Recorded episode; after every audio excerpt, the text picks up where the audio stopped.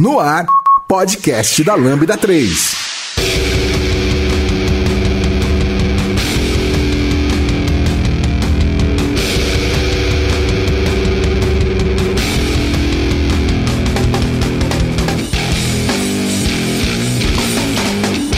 E aí galera, aqui é o podcast da Lambda 3. É, eu sou a Daniela e hoje vamos falar sobre é, artes marciais. Aqui comigo estão Adeildo, William, Luciana. Não esqueça de dar 5 estrelas no nosso iTunes porque ajuda a colocar o nosso podcast em destaque. E não deixe de comentar este episódio no, no post do blog e no nosso Facebook, SoundCloud e também no Twitter. Ou também, se preferir, mande um e-mail para podcast.lambda3.com.br.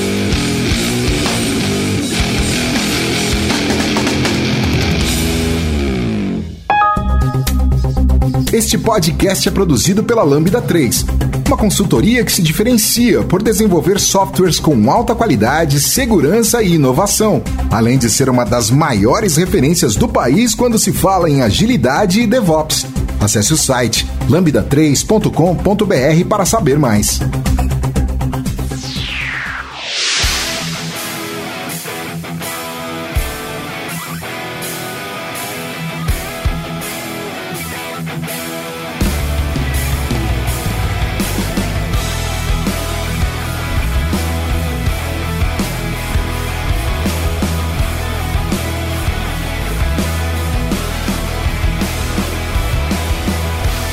Bom, galera, é, então hoje o assunto é sobre arte marcial, né? Aqui na Lambda a gente tem várias pessoas que praticam arte marcial.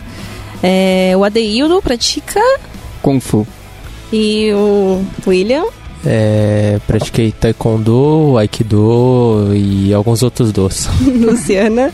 Ah, eu fiz judô durante um tempo e treinei karatê estilo Shotokan durante oito anos. Ó, que da hora.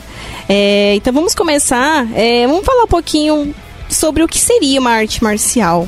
Tá bom. É, outro dia eu tive que fazer, eu fiz uma apresentação sobre artes marciais, né? E pra mim eu acabei caracterizando a arte marcial.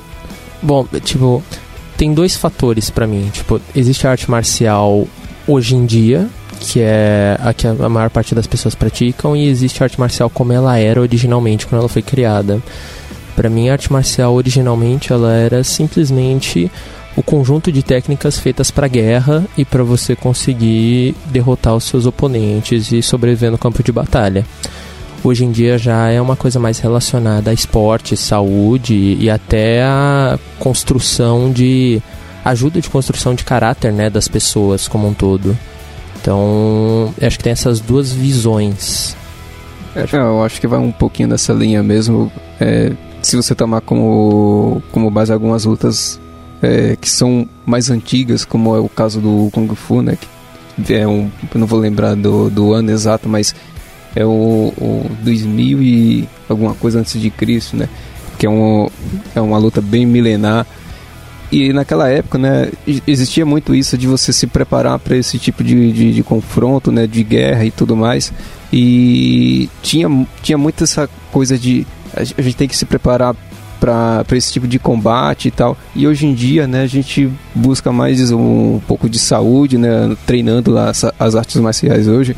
Então, o, o treino, ele originalmente, né, ele acaba se perdendo um pouquinho porque as pessoas hoje não têm um olhar tão, é, como eu posso dizer, um olhar tão direto para coisas que são mais, mais antigas, vamos dizer assim. Treinar do jeito que era treinado antes. Então, é, eu conversando com, com o meu mestre, né, ele fez a, a- seguinte fez o seguinte esclarecimento para mim, né? Se ele fosse ensinar do jeito que é ensinado a que era feito antigamente, né? Ele não conseguiria sustentar a academia. Então tem muito isso, né? De, eu tenho que olhar para o meu público e ver o que o pessoal realmente quer treinar, né? Eles querem treinar apenas um, um meio de você ter a sua saúde, né? Treinando um esporte, vamos dizer assim.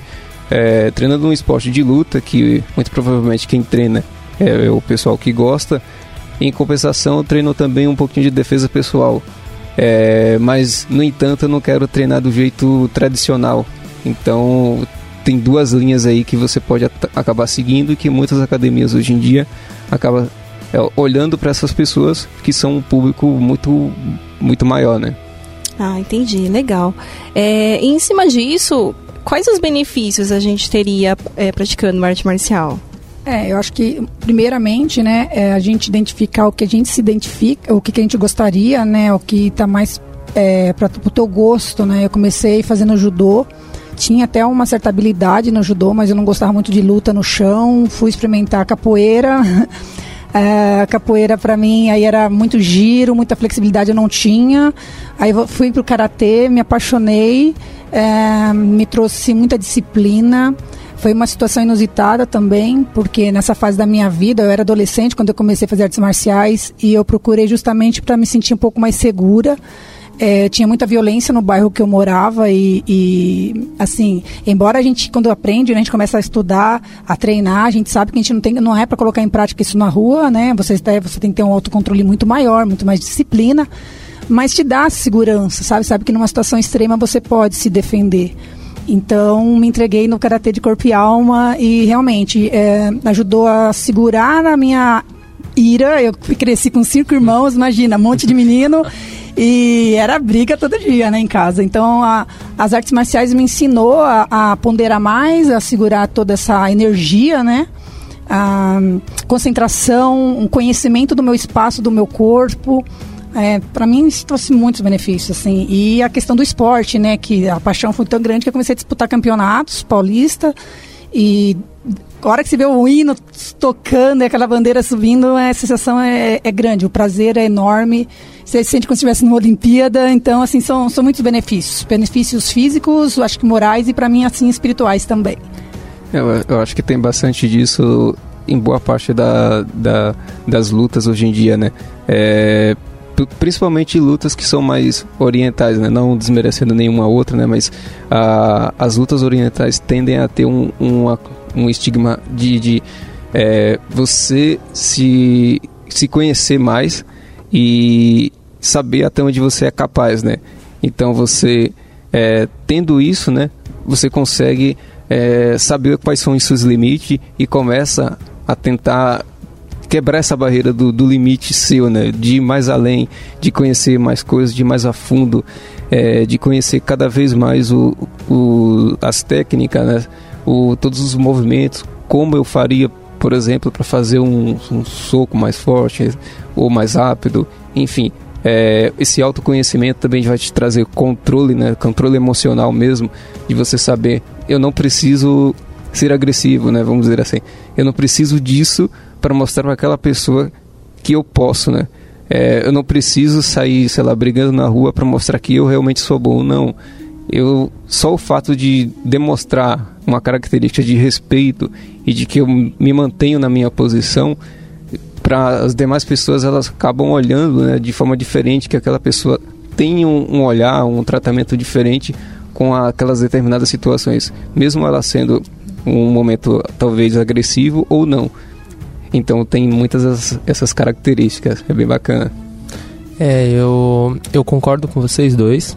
É, eu acho que os benefícios são tanto físicos quanto espirituais e mentais. Por exemplo, o Aikido é uma coisa que eu. E eu também concordo com a Deildo que tipo, isso é muito das artes marciais orientais. O Aikido, por exemplo, eu considero uma arte marcial muito legal no sentido de que ele te ajuda a construir uma noção de uma noção de educação, uma noção de tranquilidade, exatamente você domar uh, os seus instintos mais violentos, você saber a questão de canalizar energias, tipo as suas energias, a energia do outro, coisas assim. Eu acho uma coisa muito bacana. É, e aquele negócio, eu, por exemplo, quanto mais lutas eu fui praticando, mais eu fui percebendo um maior controle do meu corpo e da músculos que eu nem sabia que existiam até eu realmente começar a usar. Então, é uma coisa bem bacana isso. E só que aí eu também acho que isso está mais atrelado ao tipo de luta que você pratica, porque eu acho que cada uma tem o um seu foco, né? Cada uma te ajuda a desenvolver um tipo de mindset e um tipo de corpo diferente da outra. Então eu acho que isso é uma coisa que, por exemplo, quem pensa em começar uma luta, quem pensa em botar o seu filho não uma arte marcial, coisa assim, tem que levar em consideração antes de escolher alguma coisa antes de ir atrás do caminho, que tipo, nem todos os nem todas te levam pelo mesmo caminho e pelo mesmo desenvolvimento. É, o, só complementando, é, alguns movimentos, como por exemplo do, do Kung Fu, né? Eu treinei também um pouco há um tempo atrás, né, quando era criança, é, capoeira. Isso me ajudou a ter flexibilidade hoje, né? Porque antes eu. Eu não lembro, acho que eu treinei durante seis meses, né? E deu para entender bastante coisinha a respeito da, de capoeira, né? Só que aí eu tinha um grande afeição com lutas orientais, né? E aí eu sempre tive uma certa paixão em treinar Kung Fu. E quando eu passei a treinar Kung Fu, né? E aí eu tenho uma certa história com relação a isso, que eu comecei a treinar, mas tive que parar, depois voltei, parei de novo.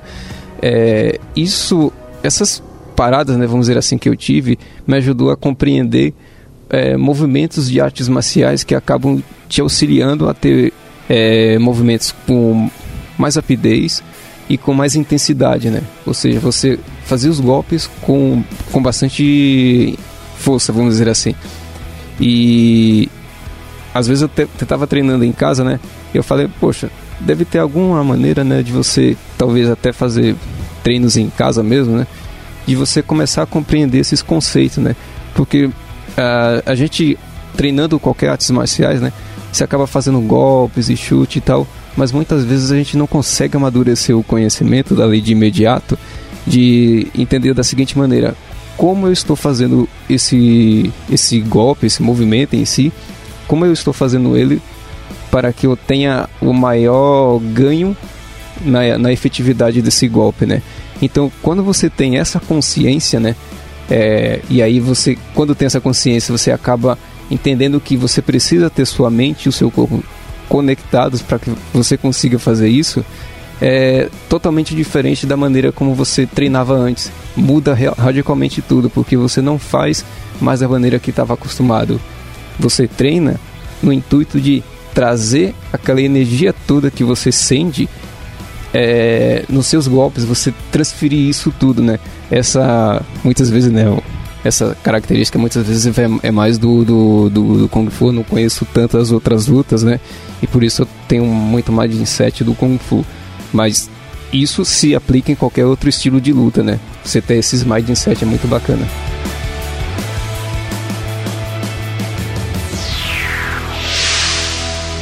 Escreva pra gente podcast@lambda3.com.br.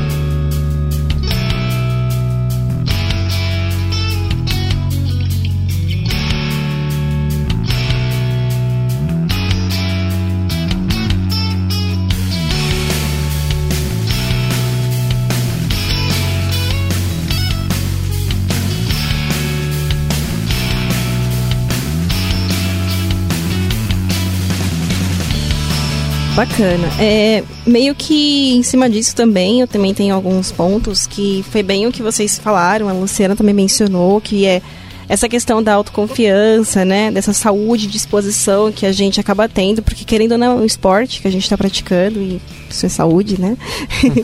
é, essa questão do aumento do autocontrole também. É, eu conheço muitas pessoas que depois que começaram a praticar é, uma arte marcial, é, elas tiveram autocontrole, tiveram então, tipo, ah, de uma pessoa brigando na rua ou alguém vem mexer com você, não, vamos conversar. Não parte para briga nem nada. Você passa a ter uma consciência maior referente a isso.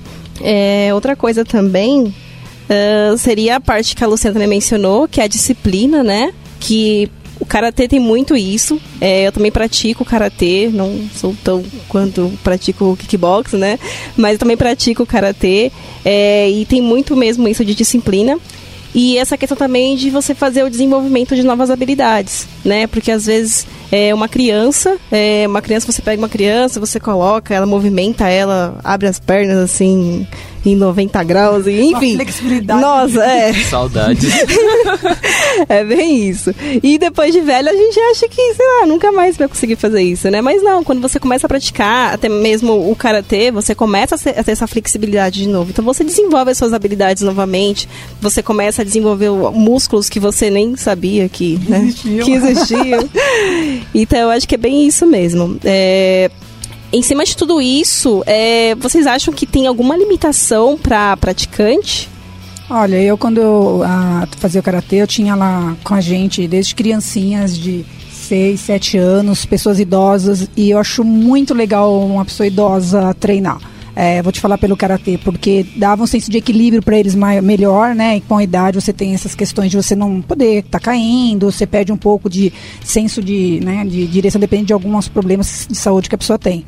E o karatê traz isso, porque a pessoa ela vai no limite dela, né? Embora a gente está sempre ali forçando um pouquinho mais para ela poder avançar e respeitando a idade e a, e a capacidade física, mas eu percebi que para alguns é, a pessoa da, da melhor idade, né, que, trabalha, que treinava com a gente, trazia muito benefício. E ele se sentiu muito bem treinando com, com os mais jovens, sabe? Então é questão de disposição, de melhora física, interação uma, social também, uma vida social, porque você, eles mesmo não competindo, embora tenha as categorias para as pessoas mais idosas, eles participando, é, eles iam assistir torcer. Então, é, é, não é só o esporte por si, mas é todo um, o social que vem junto, né? Todo, isso, é, isso é muito interessante. Então, eu não vi limitação, pelo menos para o Karatê. Acho que vai muito do respeito e do, do, mestre que você tem, de respeitar os seus limites e, e como ele já vem com essa disciplina desde então, seu mestre realmente ele vai respeitar e vai tirar o melhor da tua condição, né, da tua capacidade. Sim. Eu gostaria, um adendo do que você falou, que eu, eu concordo 100% disso, que o mestre é aquele que vai definir realmente se a pessoa vai ser capaz de fazer ou não, porque tem existem mestres e existem as pessoas que sabem aquilo e tentam ensinar os outros. E a diferença você percebe nos pequenos detalhes. Por exemplo, quando a pessoa simplesmente sabe e vai tentar ensinar, ela geralmente tenta ensinar do jeito que ela aprendeu e às vezes exige do, da pessoa que quer aprender mais do que ela tem para fornecer. E aí começam a surgir os problemas físicos. É, eu passei por isso na, na, na carne, né? Que eu me lesionei algumas vezes porque juntava a pessoa querendo me ensinar mais do que eu conseguia e eu que botava na cabeça que não eu ia conseguir se eu me forçasse e no fim das contas deu só ruim. Então, tipo, isso é uma coisa que eu concordo muito. É... Mas eu, além disso, eu também acho que eu, eu acho que assim, para você extrair o máximo das lutas, eu acho que às vezes depende de alguns fatores extras, mas aí depende muito de o que você quer fazer. Se você quiser realmente trazer aquilo como um esporte, uma forma de sair, de fazer, um, de conhecer pessoas, de ter algo legal na sua vida diferente, tipo, eu acho que realmente não tem muita limitação nesse ponto.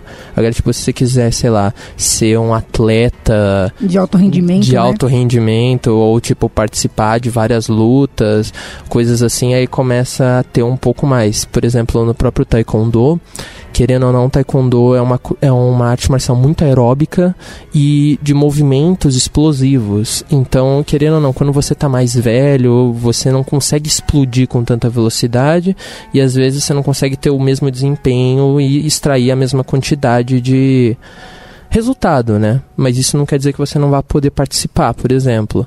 Então, acho que depende muito do que você quer fazer. É, uma coisa bacana, por exemplo, é que Inclusive, pessoas que têm algum tipo de limitação física, por exemplo, pessoas que não enxergam ou que falta um braço, um membro, coisas assim, existem pessoas assim em como atletas de rendimento. Eu vi uma reportagem outro dia de uma moça que ela era cega e ela era campeã de jiu-jitsu. Então é uma coisa assim muito legal de se ver e tipo é, é muito da hora você ver é isso. É inspirador, né? É inspirador. Eu, eu acho, que, eu acho que limitação mesmo é, é mais você, né? É, qual é você se conhecer, né, conforme você vai treinando, e você se conhecer ah, quais são os meus limites. Será que eu posso ultrapassar daqui, né?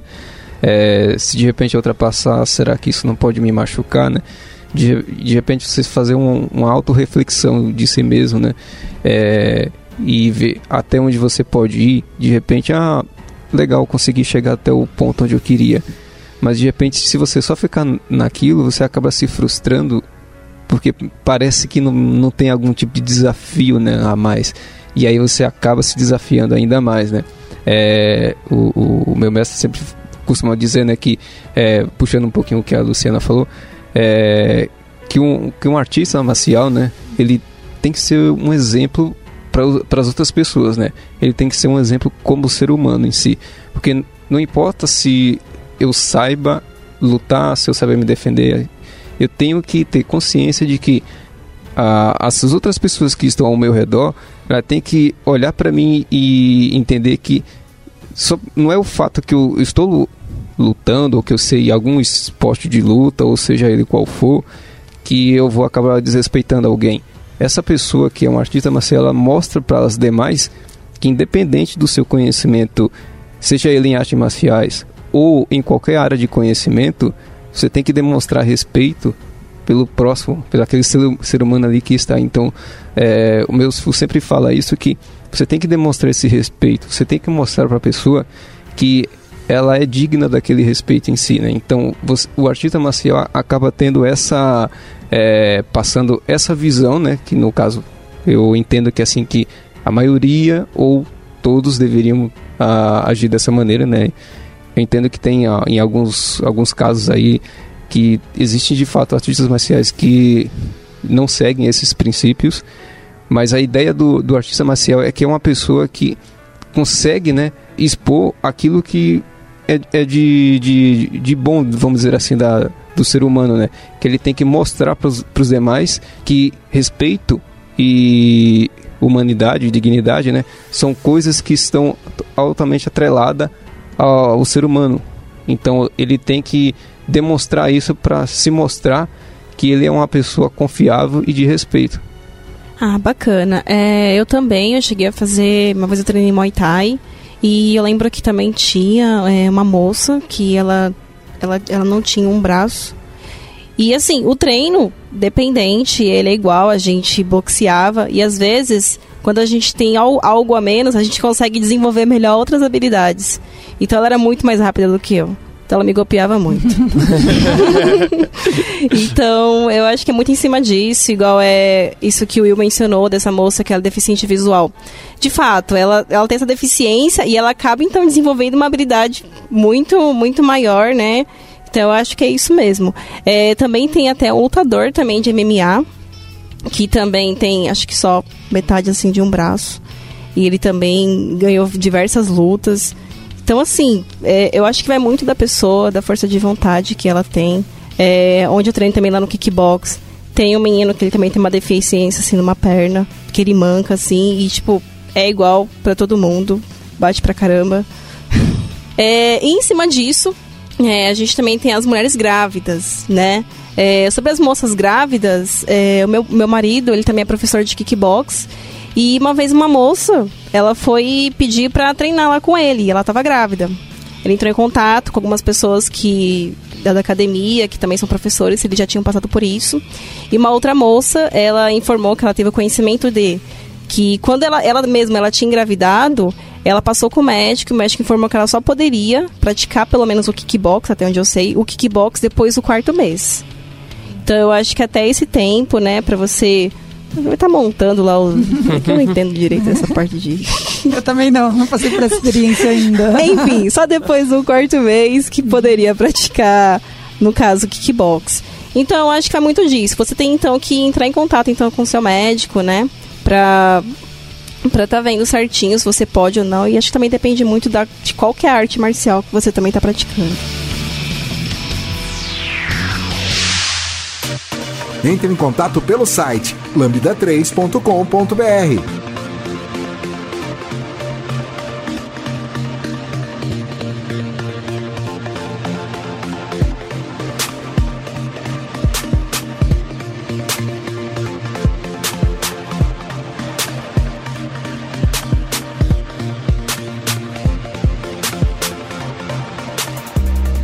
Bom, em cima disso, é, alguém que sabe qual é a diferença entre briga, luta e arte marcial? Eu, eu gostaria de fazer algumas observações sobre isso. É, e talvez eu vá ganhar algum hater dos ouvintes por conta disso, então, mas tudo bem. É, que é o seguinte: o, eu vejo muito na internet pessoas comentando em vídeos de artes marciais, tipo, principalmente de vídeos do Aikido pessoas comentando: ah, mas isso aí é um bagulho inútil, nunca funcionaria numa briga de rua. Ah, isso daí não dá para lutar com isso não. O que funciona mesmo é MMA, ou o que funciona mesmo é jiu-jitsu, ou o que funciona mesmo é não sei o que, não sei o que lá. E quando eu vejo isso, eu percebo que tem exatamente uma falta de compreensão do que é uma arte marcial e do que é uma briga. Que a arte marcial, como a gente, como eu, eu falei logo no começo, é, originalmente ela foi feita, foi construída para você participar da guerra, você vencer guerras e lutar contra os outros povos. Mas com o tempo ela foi se transformando mais como um esporte, como o próprio Adeildo falou. Então, assim, você não vai aprender a brigar e a tipo lutar e vencer brigas de rua de verdade com aprendendo artes marciais simplesmente. Tipo, elas te dão uma base, elas te ajudam a se proteger até certo ponto. Mas uma briga de rua, uma briga real, é uma situação completamente caótica. Tipo, não vale só aquilo que você aprendeu, sabe? Tipo, ah, você aprendeu, que nem, por exemplo, no taekwondo, que você aprende a chutar. Chutar e chutar rápido. É muito bom. Uma briga de rua, se alguém segurar sua perna e chutar sua genital, você já era. Entendeu? Então, tipo, eu acho que tem essa, essa, essas pessoas têm que ter melhor essa distinção em mente que tipo uma briga é uma briga é uma situação feia uma situação caótica não é uma luta entre pessoas que entre artistas marciais artes marciais elas te ajudam a se proteger mas tipo elas não são feitas mais a maioria não é mais assim, hoje em dia não é mais usada realmente. Tipo, não vai te dar uma. Não é porque você sabe arte marcial que você vai conseguir vencer qualquer briga de rua e você virou o Sylvester Stallone da vida, entendeu? Tipo, isso é filme, isso. Então, eu acho que essa é mais ou menos a distinção, sabe? Uma arte marcial é algo que te traz o conjunto de técnicas, te ajuda a desenvolver esse lado mental, te ajuda a desenvolver o lado físico, mas assim, uma luta, eu diria que uma luta é tipo luta de campeonato, luta entre artistas marciais, uma situação controlada, sabe? Onde se tem umas regras, né? Exato, situação com regras, isso é uma luta. É, numa uma observação, assim, da, de experiência que eu tive da época que eu treinava, né? A gente sempre usou a questão de, ah, é, teve briga de rua e eu me envolvi algumas, né? Eu era uma adolescente meio... É, meio peralta, né? Então, é, mas sempre o nosso mestre falava, quando você tiver numa situação dessa, é, você utiliza a sua arte marcial para você neutralizar e encerrar. Exato. Então, assim, a gente nunca é, vai é, participar de uma luta, de uma briga de rua, no sentido, ah, eu vou ganhar, eu vou lá e vou mostrar tudo que eu sei e vou acabar com essa pessoa. Não é assim. É, a gente, isso é muito forte. Inclusive, se o mestre souber que a gente se envolver numa situação dessa e tira o benefício disso, a gente é, isso é, é muito ruim para dentro, né? A gente é uma, é uma situação complicada que você vai ter que lidar com isso depois. Então, assim, é independente da arte marcial que você tem, se você tem muita habilidade, você vai sair bem. Mas para neutralizar e sair dessa situação e nunca para estar tá envolvido realmente numa briga, né? Então, essa é a facilidade que traz. É qualquer coisa que é fora do ambiente controlado, que você falou, eu também concordo, para mim é uma, simplesmente uma briga. E, e, em briga a gente sabe que tem que encerrar ela quanto né, o mais rápido possível e se afastar o mais rápido possível, né? Então que o sim, exatamente, se afastar o mais rápido possível, porque como você falou, você vai neutralizar a ameaça e tentar sair. Só que que assim, uma situação de briga, o problema da briga é que ela escala muito rápido. Uhum. Então, tipo, ah, você tem 5 segundos, passou 5 segundos, a situação já mudou. Ah, se você tropeçou, a situação mudou. Se o cara achou uma pedra, a situação mudou. Então, uhum. tipo. E às vezes não é um contra um, né? Às vezes é três contra um. Geralmente é três contra um. então, tipo, é, é exatamente isso. Você consegue usar para se defender, mas, tipo você não vai virar o super incrível que vai derrubar seis pessoas de uma vez. E... Não é você soco de uma polegada de Bruce Soco de uma polegada. isso, é, isso, é bem interessante, porque muita gente acha que, por exemplo, o... existem muitos filmes que falam, ah, Kung Fu, né? Ah, vou entrar aqui, vou acabar com um monte de gente, tem um monte de gente lutando comigo, vou acabar com todo mundo. Não, não é assim. Lembre-se que em filme é tudo ensaiado, tem todos aqueles golpes e tal. Então a gente tem que ter, ter essa consciência, né? Onde eu treino, né? O, o, o mestre sempre fala, olha, o que é que realmente funciona na rua? É, defesa pessoal mesmo, uma briga. O que é que vai funcionar? Meu, as coisas mais básicas que você aprende numa luta. um soco, um chute, de repente, né? É, essas coisas, todas aquelas demais coisas que você vai aprendendo no decorrer da luta, né? Você vai ver que a aplicabilidade disso é muito específica, mas é muito específica mesmo.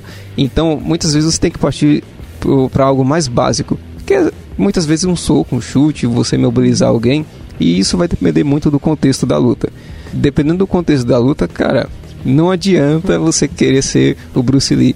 O Bruce Lee tinha uma característica muito grande, tinha uma, uma habilidade, né? Que ele era muito veloz e que ele aprendeu vários estilos de luta e agregou isso num único estilo. Então ele tinha uma certa habilidade de, de, de luta. Isso é inegável. Eu não estou falando aqui que ele não tinha habilidade de luta de briga, tanto é que existem vários fatos que se contam na, na, na internet, tem vídeos e tal, que realmente falam que ele era extremamente é, rápido e era realmente acima da média, vamos dizer assim. Mas não adianta a gente pegar o contexto que, que a, de uma briga, muitas vezes que a gente vê na TV, né, no, nos filmes, para o nosso cotidiano. Não é assim. E muitas vezes essas brigas que as pessoas contam né, de determinado artista marcial que teve em, em épocas atrás, é, muitas vezes a gente não sabe como foi aquele contexto. Né? Então, de repente, o, as coisas mais básicas foi executado ali e aí a gente acaba não sabendo. Enfim, eu acho que as pessoas têm que olhar para um estilo de luta não no sentido de que eu vou ser o Bruce Lee aqui da vida. Não, não é assim. Para você chegar a um nível, por exemplo, de luta como o Bruce Lee chegou, isso você tem que treinar muito, mas muito mesmo. Porque ele treinou, que acho que praticamente a vida inteira. Praticamente a vida inteira. Olha, eu posso te falar que para eu conseguir um, um, uma primeira medalha de primeiro lugar num campeonato paulista de, de karatê, no estilo Shotokan que eu treinava, na, a minha categoria era até 61 quilos, tipo, eu treinava todos os dias, três horas por dia. É, o Shotokan. Então, além disso, ainda fazia musculação e aeróbica para poder ter resistência física. E Nossa. mesmo assim, apanhei muito até chegar no primeiro lugar. Então, assim, eu não sei quanto ele, né? Para isso, para mim, já era o, o, limite, foi o máximo. Isso foi durante oito anos. Eu fui cunhar meu primeiro campeonato, né, eu já fazia cinco anos que eu treinava. Olha só. Então, acho que até o pessoal assim, se pensa assim, ah, vou treinar uma arte marcial, vou treinar e vou ficar boa, vai precisar suar muita camisa, quer dizer, o kimono, né? É, e uma das formas de você é, adquirir mais rapidamente alguma habilidade de luta, né? É se, por exemplo, você tiver como lutar com alguém, né? Mesmo que seja do mesmo estilo de luta. E aí é, você acaba tendo essa essa evolução maior, né? Quanto mais você treina, obviamente, mais rápido você vai atingir aquele objetivo de habilidade de luta que você quer. Só que você tem que treinar bastante. Mesmo os treinos tradicionais você fazendo, você vai chegar lá, só que com um pouquinho mais de tempo. Mas não quer dizer que você está errado, você só está treinando de forma mais gradual as coisas. É, essa parte da briga, realmente, de briga, luta, arte marcial, acho que tipo qualquer briga a partir do momento que partiu assim de, de, de uma ignorância, né? De algo assim, de uma discórdia e a pessoa já quer de fato bater na outra mesmo, de uma maneira que seja no sentido de briga mesmo, de, de violência, já é briga, porque numa luta não tem isso. As pessoas estão ali dentro, estão uma lutando contra a outra, mas estão em cima de regras. E acabou, os dois se cumprimentam, um cumprimenta o mestre do outro e não tem essa de ficar com raiva ou ah ah, não, eu quero uma revanche, então marca outra luta. É, é assim que funciona. Respeito marcial, né? Exatamente.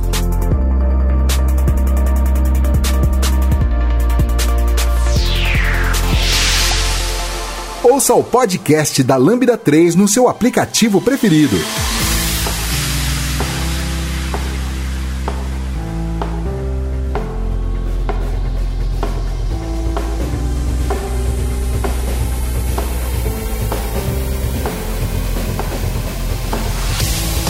É, bom, a gente já conheceu então aqui um pouquinho sobre arte marcial, algumas coisas. É, vamos saber então um pouquinho agora sobre o que, que, vocês praticam de fato, contar um pouquinho da história, como que é a arte marcial de cada um de vocês. Luciana, quer começar? eu parei há um, há um tempo já, né? É, como eu tive, quando eu treinava, como eu falei para vocês, eu treinava, treinava muito, era três horas diária, é, porque eu queria, né, meu objetivo, depois que a minha primeira luta, que eu gelei só de receber um olhar da minha adversária e levei aí um ipom e muito rápido, foram segundos. Eu falei, não, eu preciso melhorar nisso e pronto, cara. Eu falei, o meu objetivo era primeiro lugar num campeonato. E nisso me levou até minha faixa marrom. Infelizmente parei por motivos pessoais de é, não consegui chegar na minha faixa preta. Depois de seis anos, eu tentei voltar na, pra, na marrom para poder pegar minha faixa preta. Minha condição física já não era a mesma, tive lesão no meu joelho, né, lesão no meu ligamento cruzado. Então, essa questão de quando você vai pensar, você faz um, um esporte, é, você quer chegar num nível bem avançado de competição e você tem que saber que quando você volta, se você para, é, o teu corpo muda completamente e o processo todo para você se preparar novamente e estar tá ali é muito longo, né? Então tem que ter paciência. É, uh, meu, meu objetivo é até por voltar a fazer karatê, pegar a faixa preta, que eu, eu quero né, ajudar a difundir melhor a, a, essa arte que eu amo, ainda mais agora que vai começar a participar da, das Olimpíadas, né, diz que o karatê ele vai entrar pelo esporte olímpico, e isso é uma coisa que eu sentia muito na época, porque a gente queria incentivo, a gente queria divulgar e, infelizmente, é bom para o judô, né, que tem uma boa exposição no Brasil, acho que isso deveria ser para todas as artes marciais. Exatamente. E a gente tem ótimos, ótimos atletas no Brasil e, e não, você não tem incentivo, né? Então isso acaba desanimando um pouco a gente, né? Porque quando você começa a investir em, em se dedicar mesmo para o esporte, às vezes não dá para pagar conta, né? Então você acaba tendo que escolher, ou eu, eu pago meu aluguel ou eu treino. É. Então, aí acaba sendo, tendo que escolher alguns caminhos.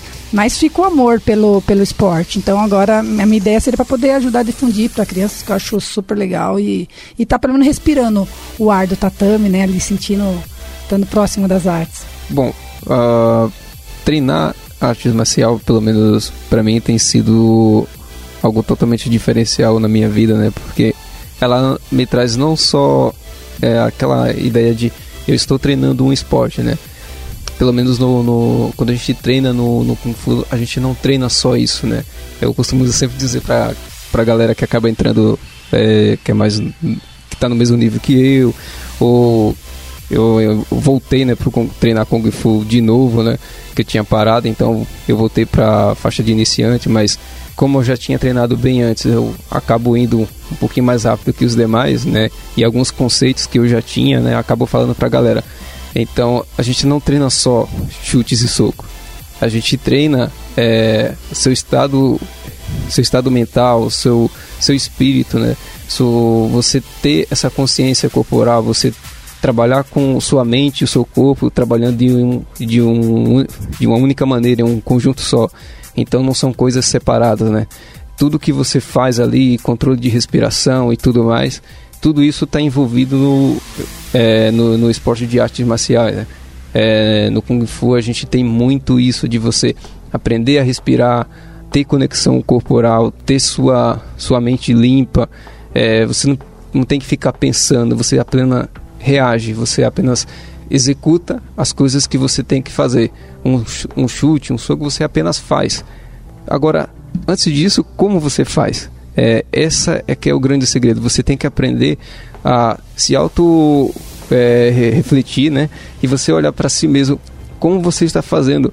No, no, quando eu iniciei né, o treino de Kung Fu, eu fazia um soco como muita gente faz, né, que não treina artes marciais nossa, parece que é muito estranho, né? Você faz um, um chute, um soco, enfim.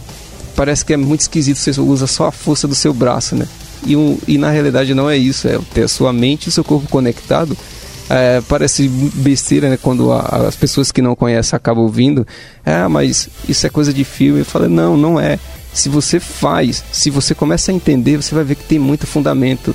E isso realmente te, te traz velocidade e força quando você começa a se conhecer e começa a ter essa consciência corporal de que eu preciso estar com o meu corpo totalmente alinhado com a, com a minha mente, né?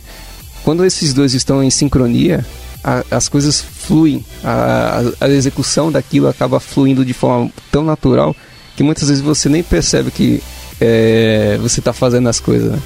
E aí, tendo toda essa consciência, né?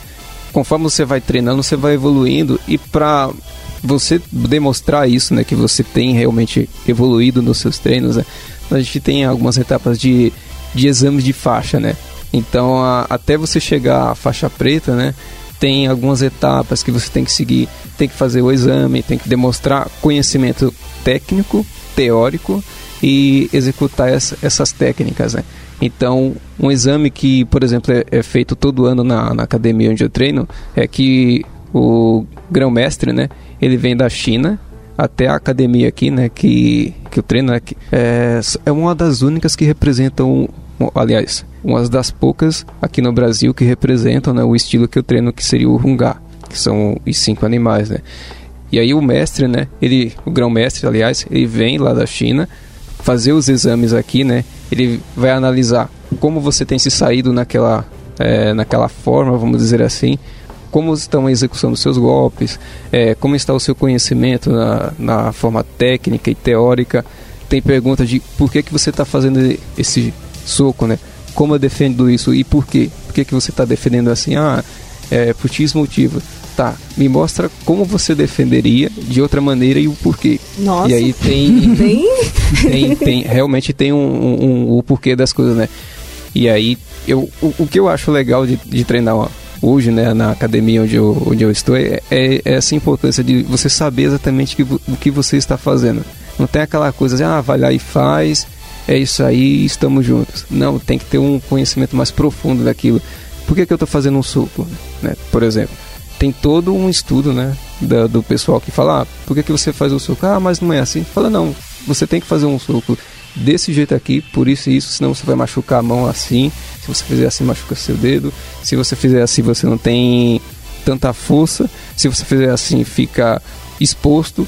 Se você ficar exposto, é desse jeito que você tem que se defender. Então tem muito esses conceitos e isso é que eu acho mais bacana é, pelo menos do, do, do, Kung Fu, né, e a Academia eu treino tem, uhum. tem uma, um, uma base bem forte no conceito teórico e o, e o conceito da técnica, né. E recentemente eu fiz um exame, né, que era o exame de faixa inicial e muitos dos instrutores né, até falaram para mim que eu deveria estar pelo menos na quarta ou terceira faixa, mais ou menos isso, porque eu tinha parado um tempo atrás, eu voltei de novo, enfim.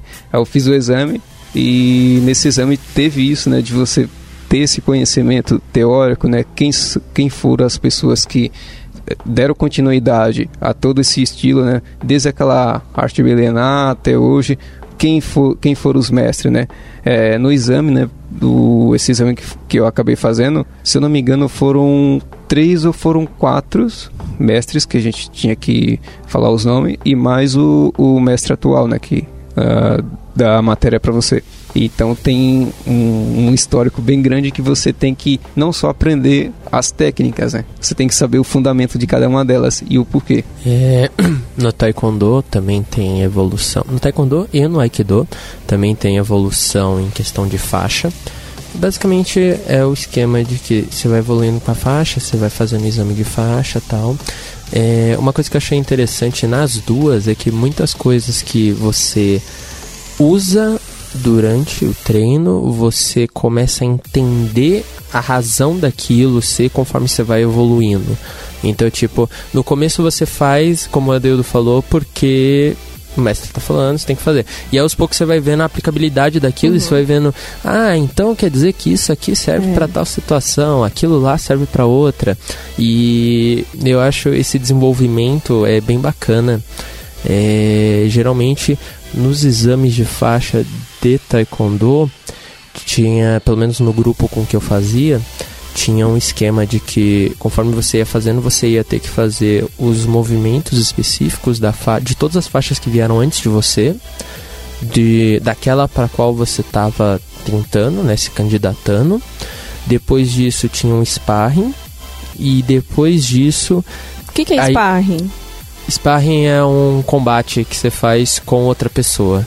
Hum, no Shotokan chama Shai Kumite. Shai Kumite? É, Shai Kumite. Entendi. É que na verdade eu uso o termo sparring porque é o termo mais assim, digamos, popular, sabe? Uhum. Tipo, geralmente, se você jogar sparring no YouTube, você vai entender o que eu tô falando. e aí o que acontece? E aí essas coisas vão vendo, né? Até onde está o seu conhecimento da técnica, até onde está o seu conhecimento da aplicabilidade. E eu sempre achei isso bem legal. O Aikido eu não cheguei a fazer os exames de faixa, mas eu vi um pessoal fazendo e segue mais ou menos a mesma linha. Então, bem bacana. É no estilo Shotokan, né? No Karatê, a gente, nós tínhamos várias faixas, né? Começava branca, amarela, laranja, vermelha, verde, roxa, marrom, preto. Então, assim, era uma, uma longa escala, né? No, ah, tem a questão de, do catar de cada faixa. Então, conforme você vai evoluindo, avançando, você vai ter, tendo catas mais complexos, cada vez com mais movimentos. E também te exigindo cada vez mais perfeição nesses movimentos, né? E o que, que seria esse kata? Kata é uma simulação, é como se você estivesse lutando com um ou mais oponentes. Então você defende, você recua, é, você bate e tudo imaginário, né? É como se fosse é, é uma situação mesmo hipotética de luta. Então, e é muito lindo. Hoje em dia você olha no YouTube tem é, tem vídeos onde mostra uhum. o que que o kata, para que que aquele kata é daquela forma, né? Porque o que que aqueles golpes representam. Então, em lutas, em combates que você tem lá três, quatro oponentes. Então, por que que você saltou? Porque você girou? Porque você chutou? Né? Porque você recuou? Então é, é, é, bem interessante.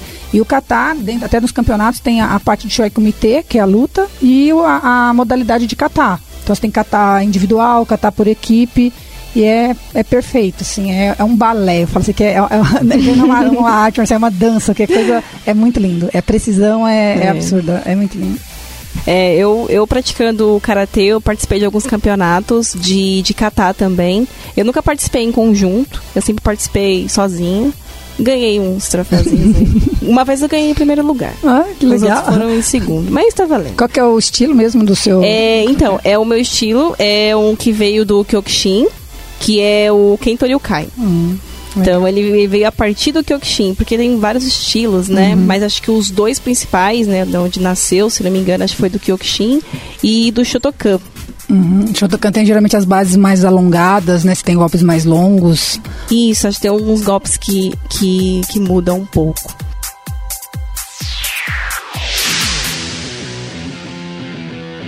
E aí, já deu as 5 estrelas no iTunes pro podcast da Lambda 3? Vai lá!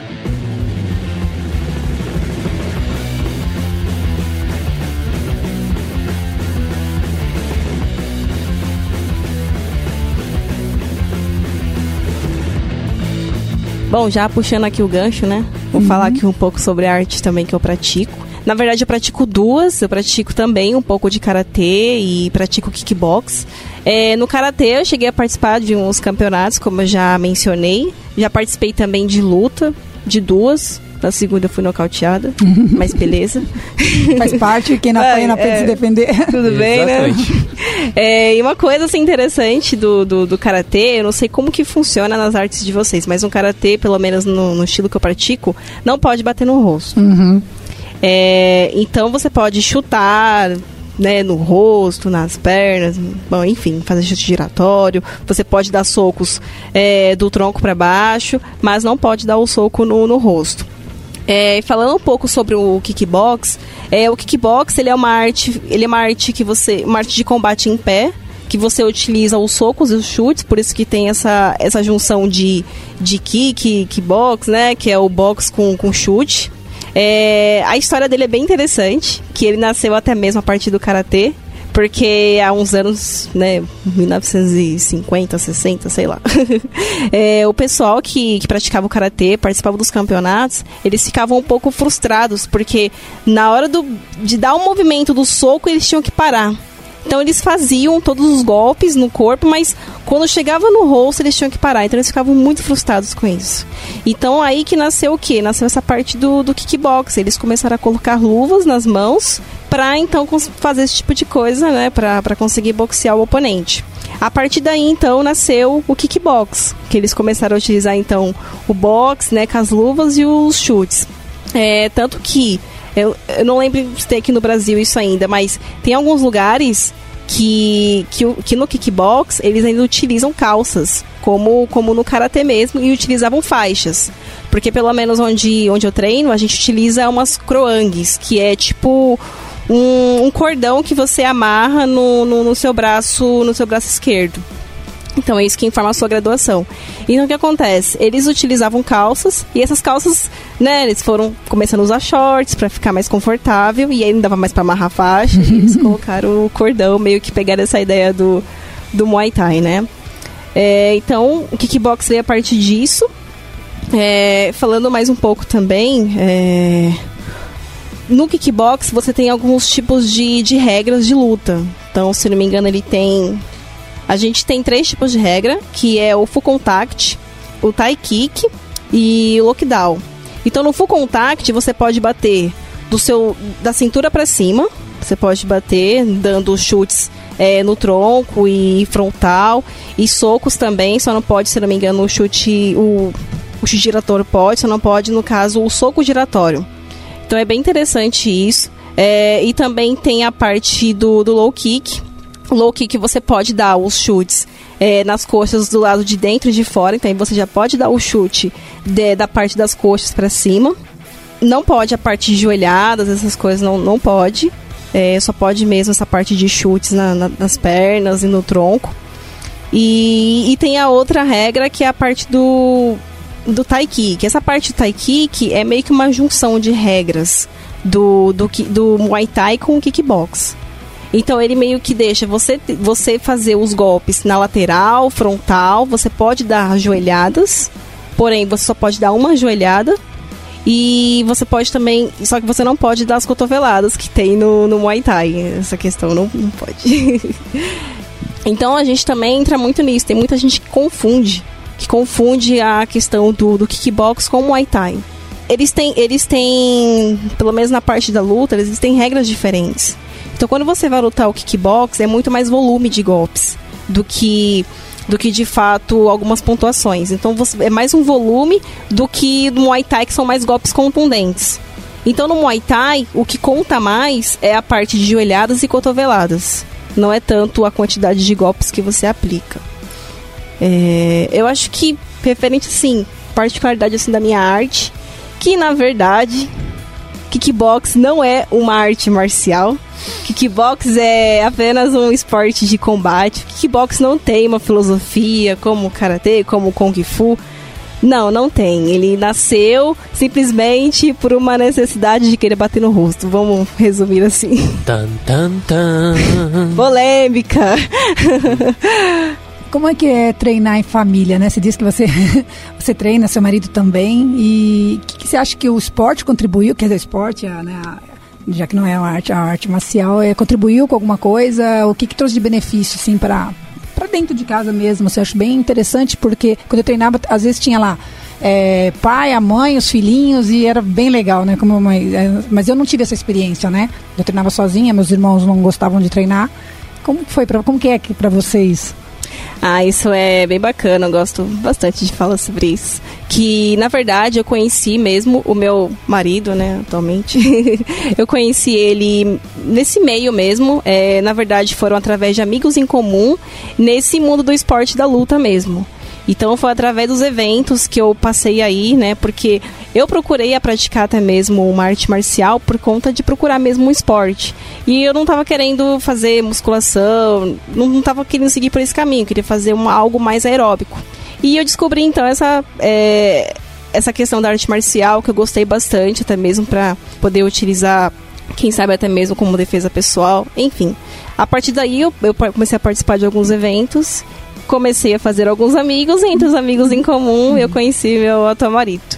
E hoje ele, ele treina, ele treina todo dia, de segunda a sábado, vai, tira o domingo para descansar. É disso que eu tô falando. treina todo dia, é, ele é faixa preta de, de kickbox, ele luta Muay Thai, é, Jiu-Jitsu, MMA, Uh, ele também é professor de boxe, ele também tem alguns cinturões de, de boxe, de kickbox. Ele viaja também para fora, tanto que ele vai para Bolívia agora disputar o kickbox. Então é bem bacana é, e vai muito em cima do que a gente falou da questão de, de benefícios né, lá no começo. Porque ele tem muito autocontrole, é uma pessoa super, é, super calma, é, a gente se dá super bem, então não tem aquela coisa, tipo, ah, quando eu fui falar pra minha mãe, ah, mãe, eu tô namorando é, um, um lutador, o quê, velho? Ele vai te bater, né? Eu acho que esse é o primeiro pensamento, mas não. É, nada a ver, tipo, muito diferente, a pessoa super calma, super compreensiva. É, então é bem bacana isso. E é bem legal até mesmo isso de, de você tá, você tá com outra pessoa que também curte o mesmo esporte que você. Ele também é professor de, de kickbox. Então eu conheço os alunos dele, é, a gente treina junto. E é bem bacana, eu gosto bastante. Da hora. É legal quando as pessoas se unem assim, né? É, não, da hora.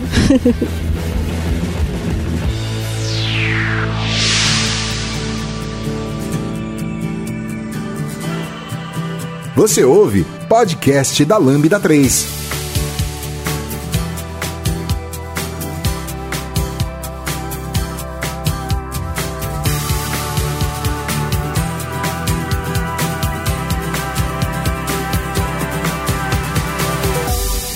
Vamos voltar aqui um pouco, eu fiquei com uma dúvida na parte de defesa pessoal. Como que é na arte de vocês? Como que vocês lidam com isso? A arte de vocês, de fato, vocês acham que é como uma defesa pessoal? Como que é isso? Eu vou jogar mais uma bomba aqui, porque hoje eu tô polêmico pra caramba. Uhum. E eu. Essa é uma opinião completamente pessoal, tá? Eu acredito piamente que o pessoal treina ainda às vezes focado em defesa pessoal, tal, vai treinar com pensamento de defesa pessoal, mas da mesma forma que eu falei no começo, que se você quiser se desenvolver, você tem que escolher a arte marcial correta. Se você pensa em defesa pessoal, você também tem que escolher a arte marcial correta.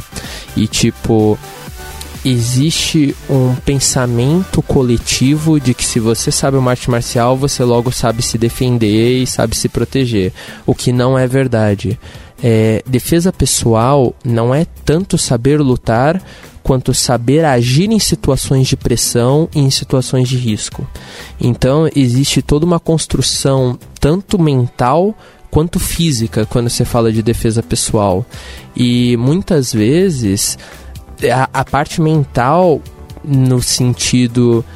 Eu, eu já explico o sentido, mas a parte mental não é trabalhada no dentro da arte marcial que as pessoas geralmente praticam. O que eu quero dizer por parte mental? Porque isso pode parecer meio incongruente com o que a gente falou mais cedo do de ela ajudar o desenvolvimento psicológico e tal. O que eu quero dizer com a parte mental é o seguinte: situações de pressão é, são situações completamente diferentes e que fogem completamente da realidade. Quando você tem uma arma apontada para você, sua cabeça dispara, seu, sua adrenalina dispara, você perde completamente a noção do que você vai fazer. A agressividade da outra pessoa te faz ficar ainda mais aturdido, mais confuso tal. E esse tipo de preparo é uma coisa que você tem que estudar e se preparar ao longo de muito tempo para conseguir saber lidar então, por exemplo, em resumo, eu acho que todas as artes marciais podem ser usadas como defesa pessoal. Não, eu não acho. Eu acho que isso exclui ela para te ajudar a se defender? Não, eu também não acho. Eu acho que quando você aprende uma arte marcial você consegue se defender sim, mas você não deve levar em, em conta que, ah, agora eu sei defesa pessoal, agora eu consigo escapar de qualquer situação de risco. Existem inclusive artes focadas em questão de defesa pessoal, que seria um Krav Maga da vida. Ah, tenho vontade de fazer esse. É bem, é, bem bacana. Já, já eu fiz, procurando. eu fiz por um tempo, eu acho bem bacana. Krav Maga, é... existem outras que são um pouco mais focadas em situações mais assim do dia a dia que você consegue usar. Mas mesmo elas, você sempre tem que levar em consideração que nem tudo que as pessoas estão falando lá é ferro e fogo. Por exemplo, é, o próprio Krav Maga mesmo, ele é muito legal, ele te dá esse mindset, ele te ajuda a se preparar para situações específicas de perigo urbano, de perigo em rua, mas tem algumas coisas nele que eu simplesmente acho que não funcionam. Por exemplo, a questão de defesa contra facas, que se você for ver em todos os vídeos de Krav Maga que você vê na internet em geral, quando o cara vai atacar com uma faca, o cara ataca de uma posição específica, embaixo, em cima, de sempre numa posição específica e numa velocidade específica. E tipo, se você vê qualquer vídeo, e na internet tem um monte, infelizmente, de situações em que pessoas foram agredidas com facas, você vê que o negócio é caótico. A pessoa fica brandindo um negócio de um lado pro outro e sai cortando tudo que vier pela frente. Então, tipo, você às vezes você não tem alavanca, você não tem movimento, você não consegue enfiar sua mão lá para tentar desarmar o cara. E se você enfiar e tentar desarmar, você até consegue desarmar. Mas corre o risco de você levar um corte numa veia e você morrer sangrando. Então, tipo é, é, é uma questão assim que tem que ser levado em consideração, sabe? Mesmo no taekwondo já teve vezes em que o pessoal quis treinar contra facas e tipo, e no Aikido também. E foram treinos, é exatamente a situação que eu falei, tipo, treinos, ah, a faca vai vir reta, faca vai vir de baixo para cima, devagar. E aí você tem o tempo de você tirar a mão, dobrar o pulso, jogar o cara no chão. Mano, isso não acontece na vida real. Então, tipo, são coisas assim que você tem que levar em consideração. Então, eu acho que a questão de defesa pessoal é uma coisa muito delicada e é uma coisa que a pessoa que procura isso, ela tem que se preocupar bastante em ir atrás de algo que ajude ela a se desenvolver tanto mentalmente quanto fisicamente para algo. É, agora, se a pessoa gosta de um esporte e gostaria de se sentir um pouco mais segura, mas não necessariamente focando em violência urbana e tal, vai fundo em qualquer uma dessas artes marciais que a gente comentou e até que a gente não comentou, que é muito legal. É, só só para fazer uma adendo, a, aonde eu treino, né? O, o Sifu sempre diz assim, fazendo esses golpes aqui, né? No, e aí ele deu um exemplo da, de um, uma briga de rua mesmo, né? Cê, você tá treinando, né? Ah, um soco alto, você defende, um soco baixo, aqui a gente vem treinando isso e tal. Mas na, na, na rua não é assim. Na rua o cara vai chutar de. vai socar de qualquer jeito, vai chutar onde pegar, pegou, pra ele tá bom. Então você tem que entender isso, que são situações diferentes e você tem que estar preparado para elas. Então ele fez algum, alguns treinos, né, com esse tipo de, de situação, porque quando a gente treina, né, a gente procura fazer o soco da melhor forma possível, porque a gente sabe que isso tem um efeito. Só que às vezes o cara, quando vai socar, né, o cara que muitas vezes não conhece, ele vai de qualquer jeito. E aí às vezes o cara, sei lá, faz um soco lateral todo esquisito e você tá esperando o cara muitas vezes é, fazer um soco reto, um soco por de baixo, né? Então se você não tem esses mindset de é, entender que numa luta de, de rua vai ocorrer esse tipo de coisa, você acaba se dando muito mal se você não tomar cuidado com isso, porque são, é uma situação muito diferente, né? E o Spu sempre, sempre comenta a respeito disso, né? De que aqui a gente, você treinar ou lutar com alguém que já sabe lutar, em tese, né, é mais fácil porque você sabe como é que o cara vai chutar, como é que o cara vai, enfim, fazer todos os movimentos marciais. E aí, quando você vai pra rua, muitas vezes é mais difícil porque o cara vai fazer de qualquer jeito. E aí você tá esperando de um jeito e muitas vezes o cara faz de outro. E quando você tem mindset de briga de rua, é muito diferente, então você realmente está mais preparado, né? É, uns dois adendos a isso que ele falou. O, primeiramente, isso que você falou do soco que o cara dá aleatório, tem até um termo em inglês para isso que é o famoso sucker punch, ou tipo eu já vi gente chamando de mata-cobra no português, mas é basicamente aquele soco que o cara dá que parece um cruzado do boxe, mas o cara jogou o braço com tudo de uma forma completamente aleatória se você procurar na internet, a quantidade de gente que vai pro chão com um soco desses é incrível. Tipo, e é, e é aquela coisa, o cara chega, se aproxima, vai encarar, vai encarar, bum! E joga aleatório e derruba o outro. Então, tipo, é um ponto que você falou. E o segundo ponto é que outra coisa que também nunca não costumam falar, né, nessa questão de defesa pessoal, a maior parte das brigas de situações de defesa pessoal tal, primeiro não são brigas limpas. E quando você tem um mindset de uma arte marcial tradicional, você geralmente vai não vai se preocupar com uma briga suja. E o que eu quero dizer por briga suja? Ah, o cara vai pegar e vai chutar seu genital, morder seu rosto, enfiar o dedo no seu olho. Morder tua orelha. Morder tua orelha. Então, tipo, você não espera por isso. Ou não são... É, três coisas, né? Não é uma briga limpa. É, geralmente é uma briga com armas porque o cara vai pegar uma pedra, vai pegar um copo, vai pegar o celular, vai pegar a bolsa, vai pegar uma faca que ele pode ter, você não sabe, e vai usar em você. E a última, que é a mais maravilhosa, que é geralmente são brigas de grupos. Então é tipo quatro caras pra cima de você. Porque ninguém é corajoso sozinho, né? Por favor. então, tipo, são coisas que. É, é uma coisa que a Daniela falou que a gente, quando a gente começa a aprender artes marciais tal, a gente acaba ficando mais calmo, não arranjar treta tal. Eu, pessoalmente, eu acho que grande parte disso se deve também ao fato de que você percebe o quanto o ser humano é frágil e quanto é limitado as coisas que você pode fazer. E tipo, não existe filme. Tipo, você querer lutar contra cinco pessoas de uma vez porque você acha Jack que é o Jack Jack Chan. não, não vai dar certo, amigão. Não vai dar certo. Você sabe que lá, lá na academia a gente às vezes faz uns treinos assim. Eu não, eu não lembro bem, acho que foi o- o al- alguém que tinha perguntado, né? Como você faria pra se defender de, sei lá, quatro pessoas, né? E aí o Sifu mostrou pra ele. Ele Fala. Sabe, sabe como é que você faz? Olha só, Corre. tem quatro. Eu correria. Seria a melhor opção. E ele falou: Não, dependendo da Fazer parkour, situação. né? Sai correndo por cima dos muros. É, dependendo da situação, pra que você vai se arriscar, né? Você não sabe a índole das pessoas, né?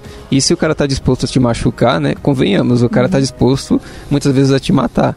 E aí, mas imaginando, né, a situação, ah, não tem jeito, né? Então a gente vai ter que encarar a situação. Então ele falou: tenho quatro pessoas me atacando, né? Muitas vezes fica uma pessoa na frente, às vezes na lateral, geralmente aí se junta assim o grupo, né?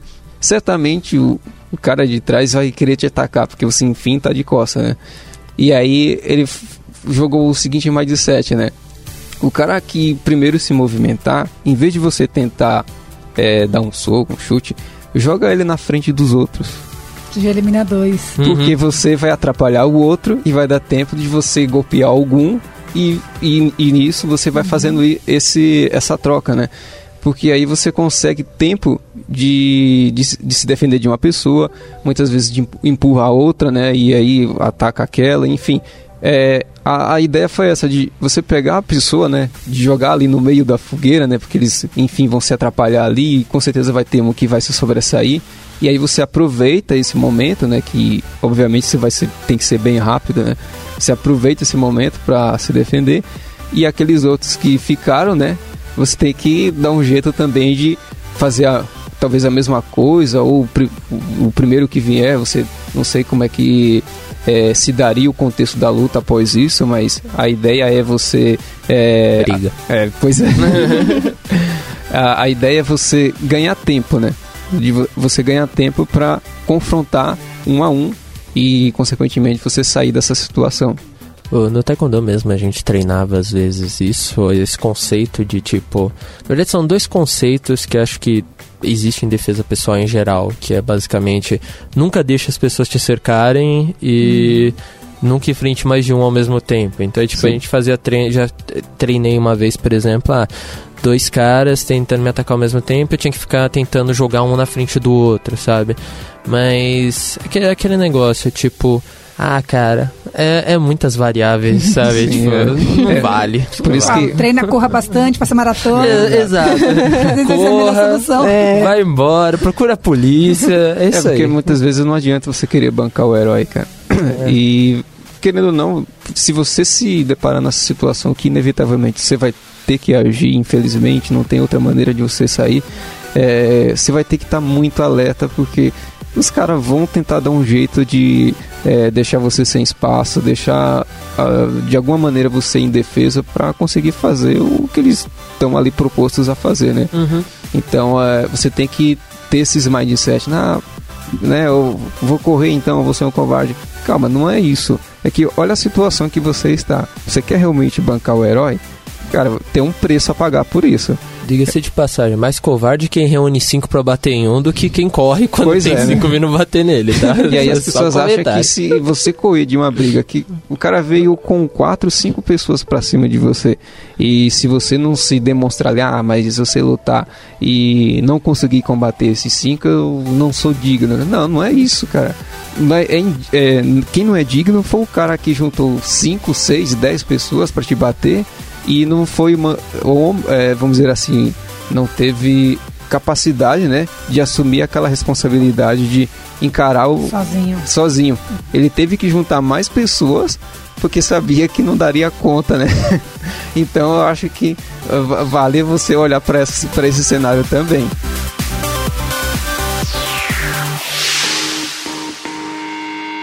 Escreva pra gente podcast arroba lambda3.com.br.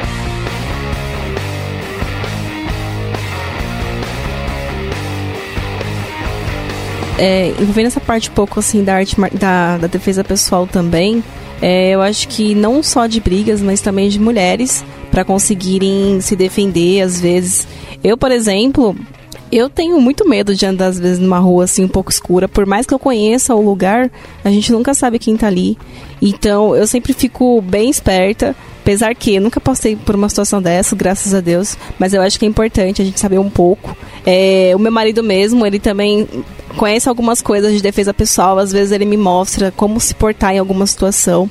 Que é bem bacana e isso é bom a gente saber disso. A gente que, que é mulher, né? Eu acho que é importante. É legal também a gente andar com spray de pimenta na bolsa, sempre carregar na mão Sim. ali. A gente nunca sabe do que pode acontecer.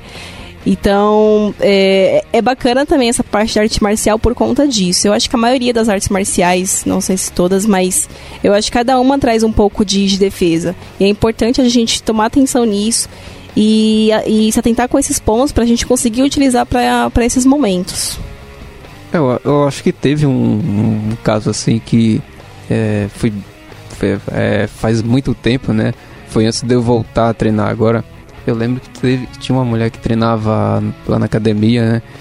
Eu, eu lembro um, um, pouquinho, né? Mas eu acho que ela, alguém tentou fazer algum tipo de assédio, ou não sei, tentou agarrar ela, e aí ela deu um empurrão no cara. Aí o cara ficou meio quieto, né? Então eu acho que é bacana você, quando começa a ter esses insights de autodefesa, de você mo mostrar para a pessoa que não, você não, não vai conseguir nada aqui. Então eu acho bacana quando a, as mulheres começam a treinar de fato essas coisas, porque tem muito enfim, tem, tem, tem muita gente que acaba se aproveitando com aquela ideologia de que a, a mulher é frágil, não sei o que. Não, não é, não é assim que as coisas são. Não é assim que você tem que tratar as pessoas. Então, quando a mulher se porta dessa maneira para pessoas desse, desse tipo, vamos dizer assim, né? Então, eu acho bacana isso porque não não não teve sucesso e ela não precisou de mais ninguém a não ser ela para se defender. Então isso eu acho muito bacana também. Tá, pessoal. É, então a gente já falou aqui um pouco da, da arte marcial, sobre o que cada um pratica. É, o lugar onde eu pratico, gosto muito, que é a Por Impacto. É, eu indico bastante. É, tem várias artes lá. E foi até mesmo através dessa academia que eu conheci meu, meu atual marido, né? Hum. então. Oh, se ela é boa, acho que eu vou começar a treinar lá. Ô, louco, bicho! Tá casado, ah. não, tu não é casado, não? Achei Nossa, que era. Sua cara. Eu acho que é isso então, pessoal. Valeu. É, acho que foi bem bacana aqui um, falar um pouco sobre arte marcial. Uma coisa que meu marido sempre fala para os alunos deles é ainda mais aqueles que querem, que querem seguir nisso, que querem lutar, pratiquem o máximo de artes marciais que vocês puderem, né? Porque de cada um você tira um novo conhecimento, algo diferente. É, porque às vezes eu conheci um, um menino mesmo, que ele treinava com um professor de Muay Thai, que Muay Thai, esse professor dele, esse mestre, não permitia que ele que ele treinasse com qualquer outro mestre, não importa assim, de, de qual arte fosse. E já ele não. É, faça o máximo que você conseguir, porque o máximo que você puder agregar é melhor para você, no, na sua luta, enfim. É, falando nesse gancho de academias, eu acho que é muito importante você pesquisar muito, se pesquisa o esporte, a, a, o esporte ou a arte marcial que você quer, procura academias, se você quer disputar campeonato, você quer ser um atleta de, de grande rendimento, vamos ver onde essas pessoas treinam, é, pesquisa. Se você está querendo só como uma, uma atividade de lazer, é, uma questão social, bem-estar físico, mental, é, se aquela academia é boa, ela tem bons princípios, né? Se eu com as pessoas que treinam lá, isso eu acho bem importante. Você assistir uma aula, depois que termina a aula, converse com essas pessoas, por que ela está ali, o que, que ela acha, sabe? Porque às vezes tem muita, tem muita academia que tem muita gente nova porque tem muita rotatividade, ela não consegue segurar muito tempo os alunos, inclusive por problemas mesmo, assim, acho que de metodologia, de ensino, de valores. Então, acho que isso, isso acima de tudo é bem importante, porque às vezes você pode se frustrar com uma modalidade, e às vezes pela academia e não por ela, né? E você desistir de uma arte interessante porque você não teve uma boa experiência. Então, eu acho que isso é bem válido. Ah, bacana é, mesmo. É, eu concordo com você. É, que aí eu, eu fiz alguns treinos né, com, com o William, que a gente foi num, em uma academia, por exemplo, e que acabou não sendo tão legal. Eu fui em outras, né? Aliás, fui em mais uma, né? De, de Kung Fu mesmo. E não dá, porque o, o pessoal acaba não passando o conceito, né? É, das coisas que você está fazendo. E aí, né, eu, eu voltei lá para academia onde eu treino, né? Que é a Isvulgar, que é uma da, das únicas que tem aqui no Brasil, né? E aí eu conversei, né, com, com o falei, nossa, procurei umas academias mais próximas, né? Infelizmente se, se frustrei porque a galera simplesmente só pede para você fazer as coisas. Então é isso, vamos junto, ninguém explica nada. E se você está fazendo errado, vai passar um bom tempo fazendo errado até você perceber que estava errado. Não tem o mesmo conceito que lá na academia. É, falta muito isso, então realmente tem que pesquisar bastante, porque muitas vezes você pode, é o que você falou, né? Você pode se frustrar com a, a arte marcial que você acabou ali tendo aquela experiência, não por, pela luta em si, né? Mas e sim pela academia que não soube te passar exatamente os valores daquela arte marcial. Bacana. Gente, muito bom, adorei. Obrigada, pessoal. Beleza, é... obrigado.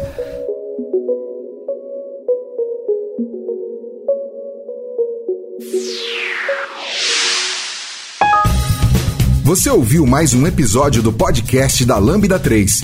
Indique para seus amigos esse podcast. Temos também um feed só com assuntos de tecnologia e outro que mistura tecnologia e assuntos diversos. Toda sexta-feira, sempre com o pessoal animado da Lambda 3.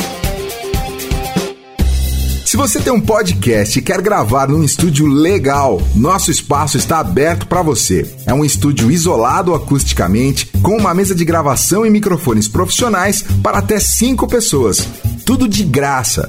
A ideia é estimular o podcast no Brasil. Pode ser sobre qualquer assunto.